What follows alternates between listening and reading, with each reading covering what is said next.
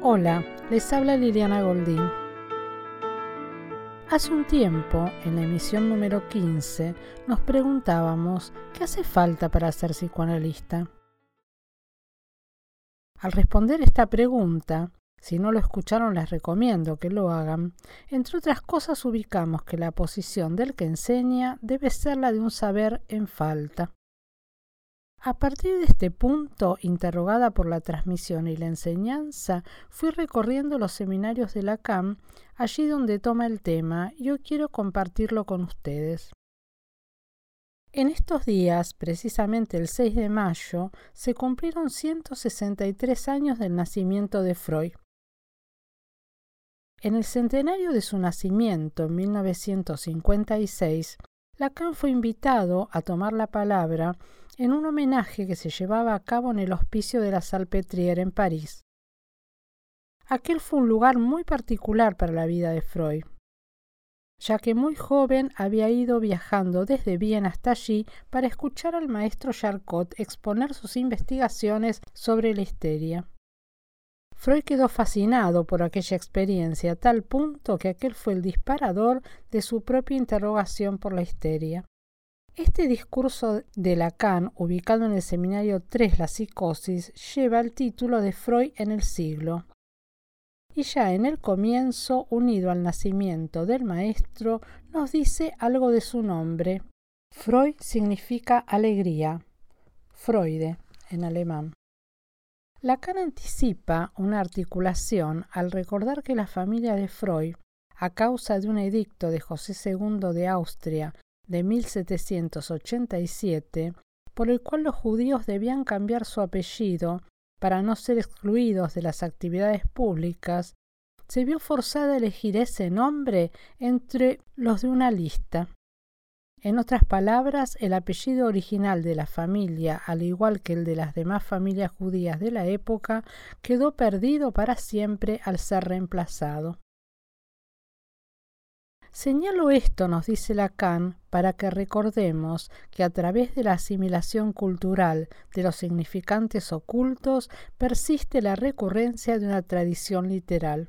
Los significantes ocultos ocultados siguieron su trabajo en el inconsciente y eso es lo que pulsa, entiendo, al querer saber. Esto, sugiere Lacan, guió a Freud en la forma en que se estructuraban las preguntas que buscaba responder.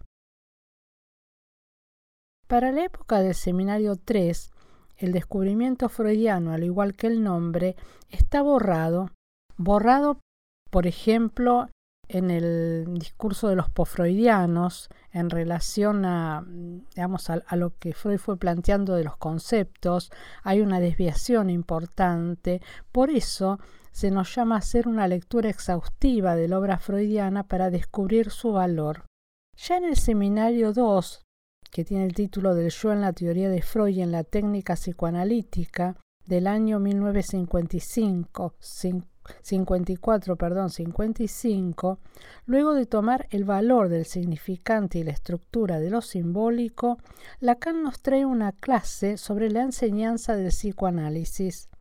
Nos dice que es muy problemática. Un profesor, desde que asume la posición de ser el que enseña, nunca se queda callado. Aunque eso, como sabemos, no quiere decir necesariamente que enseñe algo. Lacan convoca a quienes lo escuchan en su seminario a que digan, pregunten, a que se expongan a hacer una pregunta.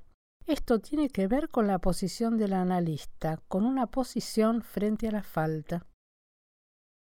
Según Lacan, el psicoanálisis se encuentra en crisis porque hay un desvío de la teoría freudiana al colocar el yo como centro. Lo que les enseño, nos dice, está destinado a cuestionar la situación del yo.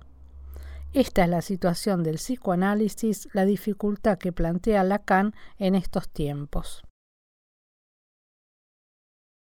El retorno al yo como centro y medida, tal como lo han practicado los post-freudianos, no está implicado para nada en el discurso de Freud.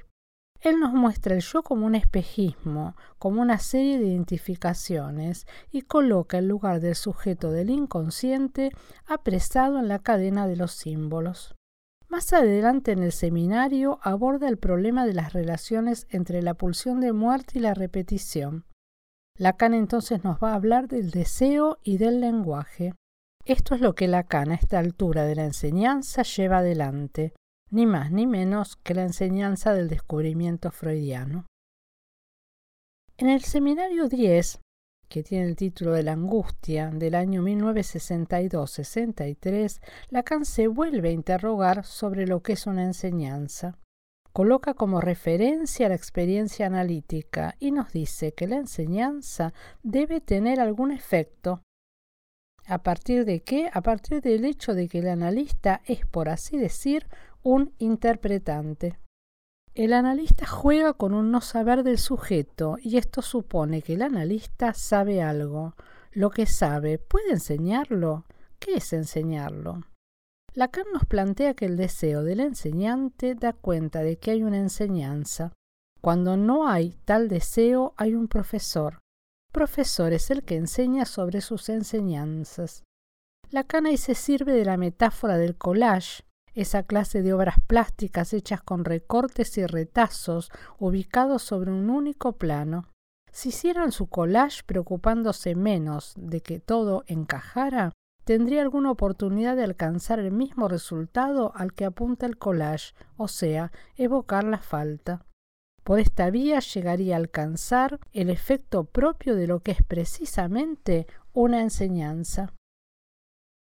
La enseñanza del psicoanálisis entonces como collage, como obra que no termina de encajar, como saber en falta. El deseo del enseñante implica más allá de lo que se propone enseñar. Este más allá es la transmisión, que siempre es una falta, de piezas que no encajan totalmente. La transmisión conlleva en su seno lo intransmisible de la experiencia analítica. Del seminario que Lacan se proponía dictar en 1963, solo contamos con la primera clase, titulada Introducción a los nombres del Padre, ya que su enseñanza fue interrumpida por haber sido inhabilitado como didacta. Lacan comienza aquel encuentro diciendo que durante diez años preparó con cuidado sus clases cada semana y que ha tenido fieles oyentes frente a los que se disculpa por no poder continuar. Nos dice, de esta praxis que es el análisis, procuré enunciar cómo la busco, cómo la atrapo. Su verdad es inestable, decepcionante, escurridiza. ¿No están ustedes en condiciones de comprender que por eso la praxis del análisis debe avanzar hacia la conquista de lo verdadero por el camino del engaño? La transferencia nos dice no es otra cosa que eso, que un engaño, ¿no? En la víspera de esta clase, la comisión de enseñanza de la que formaba parte acababa de sacarlo de la lista de didactas de la Sociedad Francesa de Psicoanálisis. Lacan llamará a este episodio su excomunión. En enero de 1964 reinicia su seminario en otro lugar, en la Escuela Normal Superior, gracias al arbitrio de Luis Althusser, con el título Los cuatro conceptos fundamentales del psicoanálisis para abordar inconsciente, repetición, transferencia y pulsión. Lacan presenta una pregunta luego de la excomunión. ¿Qué me autoriza a estar frente a ustedes? Para dar continuidad a su enseñanza, Lacan nos quiere hablar de los fundamentos del psicoanálisis. Y el seminario mismo está implicado en esos fundamentos, porque está dirigido a la formación de analistas, o sea, que forma parte de la propia praxis. Una praxis, nos dice Lacan, es una acción que da la posibilidad de tratar lo real mediante lo simbólico. Lacan nos lleva a la pregunta por el deseo de analista que se construye en el transcurso del análisis didáctico. El 21 de junio de 1964, en el acta de fundación de su propia escuela, creada tras la excomunión, Lacan nos dice Fundo tan solo como siempre lo estuve en mi relación con la causa psicoanalítica la Escuela Francesa de Psicoanálisis. Este título en mi intención representa el organismo en el que debe cumplirse un trabajo que en el campo que Freud abrió restaura el filo cortante de su verdad, que vuelve a llevar la praxis original que él constituyó con el nombre de psicoanálisis, al deber que le corresponde en nuestro mundo que mediante una crítica asidua denuncia en él las desviaciones y las concesiones que amortizan su progreso al degradar su empleo, y coloca el cártel como un dispositivo para la ejecución del trabajo. Bueno, por un lado entonces él funda su escuela, y la intención es que represente un organismo que, en el que deba cumplirse un trabajo en el campo que Freud abrió, la posibilidad de cumplir un trabajo en la escuela de psicoanálisis como la pensó Lacan tiene que ver con el dispositivo del cártel. El dispositivo del cártel es eh, un agrupamiento de cuatro o cinco integrantes alrededor de un más uno, de una función, la función más uno, eh, tienen que tener, digamos, reuniones periódicas. Cada uno tiene su proyecto de trabajo y se reúnen juntos y debaten lo trabajado y cada uno sigue con su investigación. Este entrecruzamiento provoca em, una causa muy interesante y cada uno sigue con su investigación. Estos carteles tienen eh, ciertos momentos de corte que son unas presentaciones de lo producido. O sea que Lacan va a ubicar la escuela, y una producción a la que debe, que debe llevar adelante alguien que quiere ser psicoanalista. Bueno, tomo el seminario del seminario Problemas Cruciales del Psicoanálisis de diciembre de 1964-65 una interrogación de Lacan. Dice, ¿qué hago aquí? ¿No? Frente a ustedes, dando el seminario, ¿por qué prosigo mi discurso? nos dice que está comprometido en una experiencia que lo necesita absolutamente. Al sostener este discurso no hay nada comparable a la posición del profesor.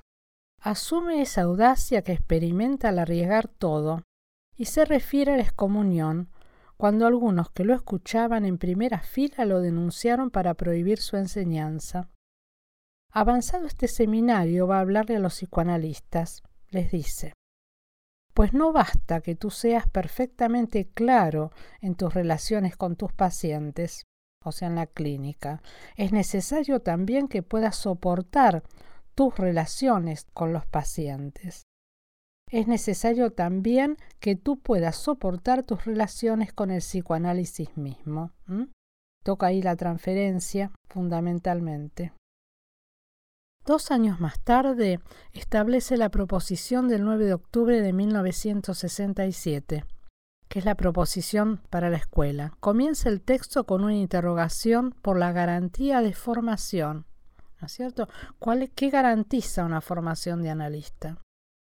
Dice, se trata de fundarnos, dice Lacan entonces, un estatuto para ser sometido a la experiencia, las garantías con que la escuela podrá autorizar por su formación a un psicoanalista.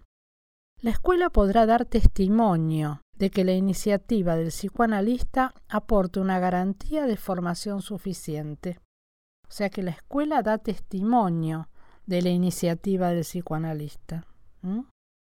La iniciativa del psicoanalista aporta una garantía de formación suficiente y la escuela testimonia de eso la escuela puede constituir el ambiente adecuado de experiencia y crítica que establezca y sostenga las mejores condiciones de garantía.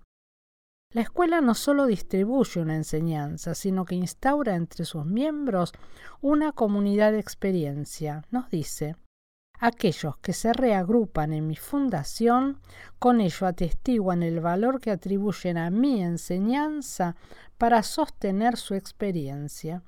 Lo que Lacan nos ha legado en relación a la enseñanza y la transmisión es el valor de la transferencia al maestro para sostener la propia experiencia y las formas institucionales que posibilitan la producción.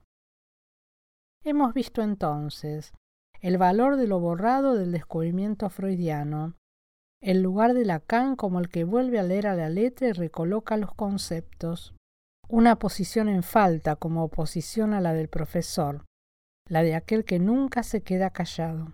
La enseñanza en referencia a la experiencia analítica, la necesidad de que tenga algún efecto. Hemos visto la metáfora del collage, en este punto donde las piezas no encajan, la transmisión como más allá de lo implicado en la enseñanza, la interrogación por el deseo del analista, el cártel como dispositivo para ejecutar un trabajo, el soportar las relaciones con el psicoanálisis mismo como condición para la posición del analista, y la transferencia al maestro para sostener la propia experiencia.